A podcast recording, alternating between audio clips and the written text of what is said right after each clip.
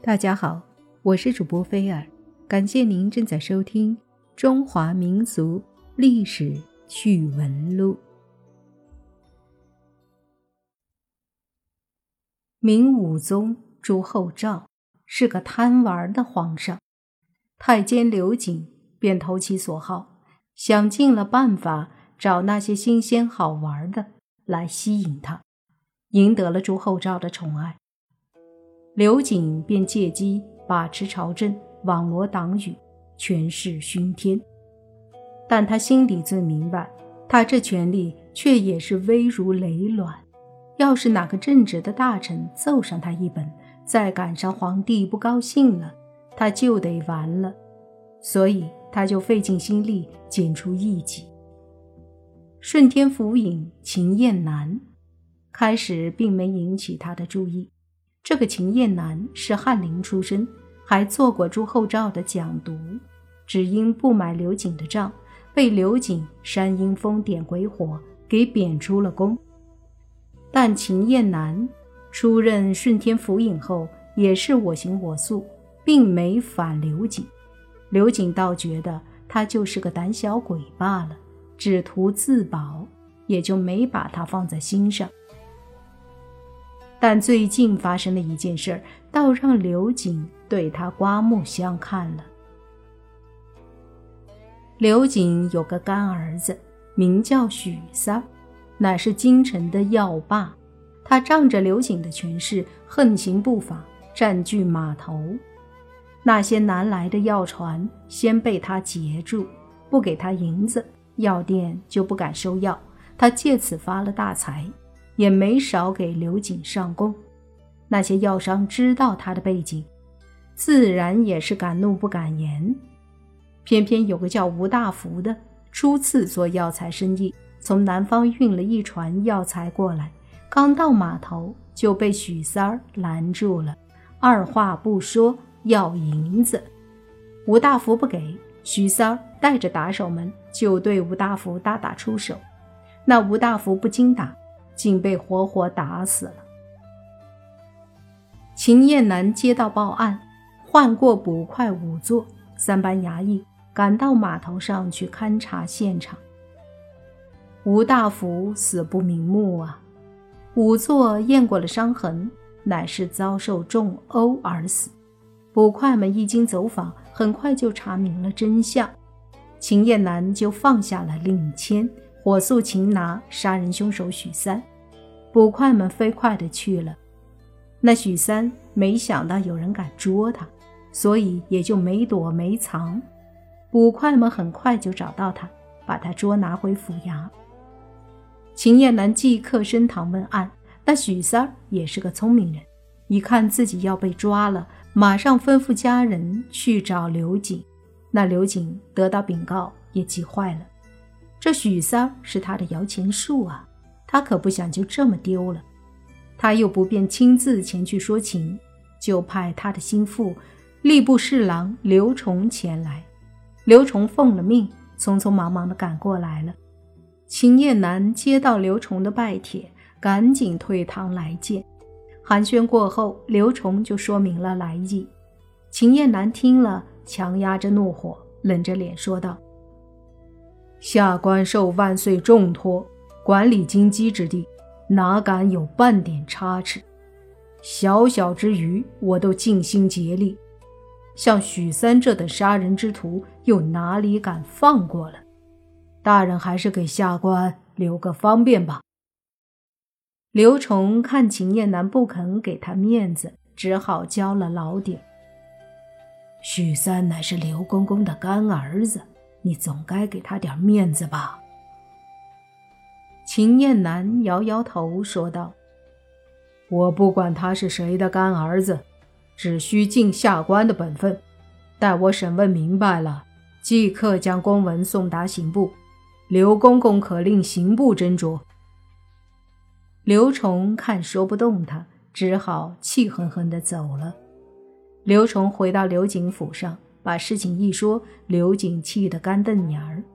这许三杀人之事，只可按在顺天府，要是报到了刑部，就没人敢拦着了。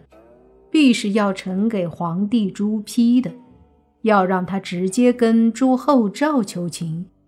就朱厚照那不可琢磨的臭脾气，他还真没那胆儿。他急得在地上来回的踱步。刘崇转了转贼眼珠子，忽然笑嘻嘻的说道：“要救许三儿，只有一个办法了。”刘瑾忙问：“什么办法？”刘崇说：“他的办法其实很简单。”就是在秦燕南判下案子前，先把秦燕南做掉。刘瑾狠狠地白了他一眼，说的简单，要是有办法，我早就干掉他了。刘瑾说的倒是心里话，他早就派人调查过了，这秦燕南行得端，坐得正，没啥毛病，还真没法找到他的把柄。刘崇却诡秘地笑了笑。公公啊，您忘了那句话了：“欲加之罪，何患无辞？”咱们也可以用个莫须有。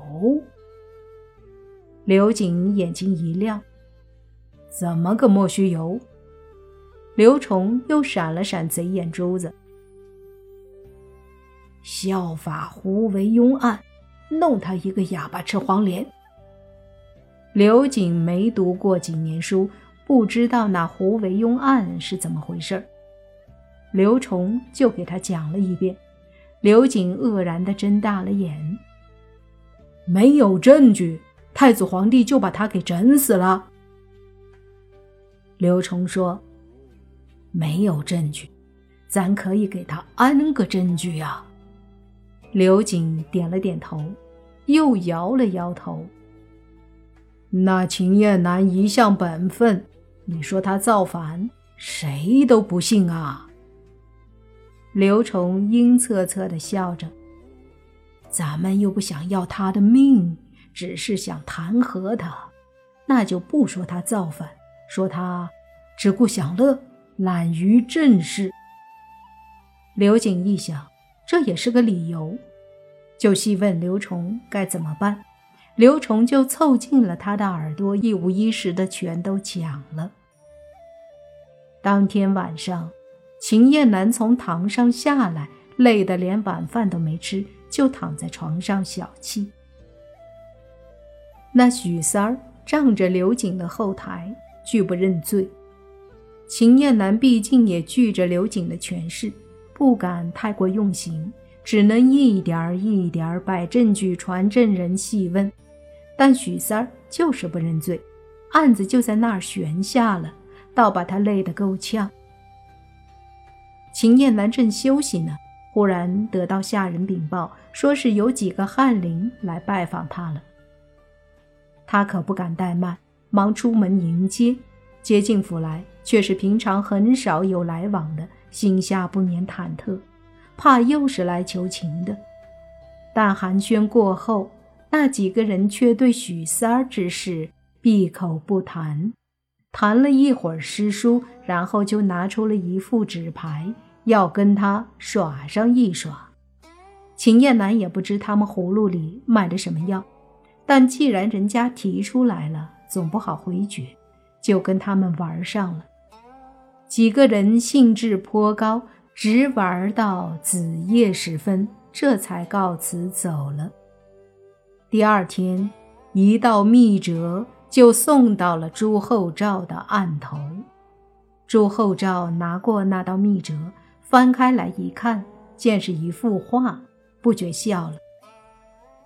以画作者，我还是第一次看到呢。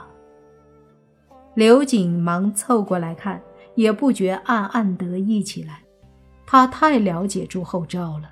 但凡有字的东西都懒得看，顺手就扔到一边。他让东厂的给画了一幅画，果然勾起了朱厚照的兴趣。朱厚照翻过来调过去的看了好一会儿，也没看明白那幅画的意思，就问刘瑾。刘瑾先是装模作样的看了看，然后豁然开朗的样子，点了点头，说道。我看明白了。朱厚照忙问怎么回事刘瑾就指着围桌而坐的那几个人。这为首的乃是顺天府尹秦燕南，那几个都是翰林，他们正在围桌耍牌呢。朱厚照恨恨地说：“他们倒玩得快活。”刘瑾忙说：“皇上在为国为民日夜操劳，可这些臣子却在玩耍娱乐，有负圣恩。皇上。”朱厚照却一甩手：“我也玩去了。听说城西的老白家养蛐蛐儿，挺有两套。昨儿夜里我也捉了两只，一看就是大将军，理该百战百胜。你派人去把他喊来，跟我斗上一斗。”刘瑾不敢违命，忙下去了。晚上。刘瑾垂头丧气地回到府上，早已恭候多时的刘崇迎了上来。一见到他的神色，就知道事情没办成，满腹疑窦的问道：“公公，皇上怎么说？”刘瑾无奈的说：“皇上啥都没说。”刘崇自言自语的说道。难道是料不够猛？刘瑾也忙说道：“有可能吧，玩玩牌也算不得什么大事。”刘崇忙问：“皇上最烦大臣干什么？”刘瑾想了想，就说：“朱厚照最烦的就是那些大臣们装作正人君子样教育他。”刘崇一听就乐了：“公公，你放心，蒙料我已经找到了，不出三天，我就给您报告好消息。”说完，他就兴冲冲地走了。果真，两天后，又一个东厂的画儿密折摆在了龙书案最显眼的位置上。朱厚照万般无奈地坐到龙书案后。一眼就看到了那个密折，顿时两眼放光，一把拿过那道密折来看。但见折中所画又是秦燕南，但这次秦燕南没玩牌，而是和一个少女纠缠搂抱着，两个人都赤裸着半截身子，下面都裹在被子里。刘瑾忙道：“这个秦燕南真是不成体统。”朱厚照也生气地说：“是啊。”刘瑾更是火上浇油了。平时只管装出道德君子的模样，谁知深更半夜的，自己却做这事儿。皇上，朱厚照点了点头，然后庄重的说道：“宣他上殿。”刘瑾知道这回陈燕南该吃不了兜着走了，赶忙下去宣旨。不过一个时辰，秦燕南就奉旨觐见。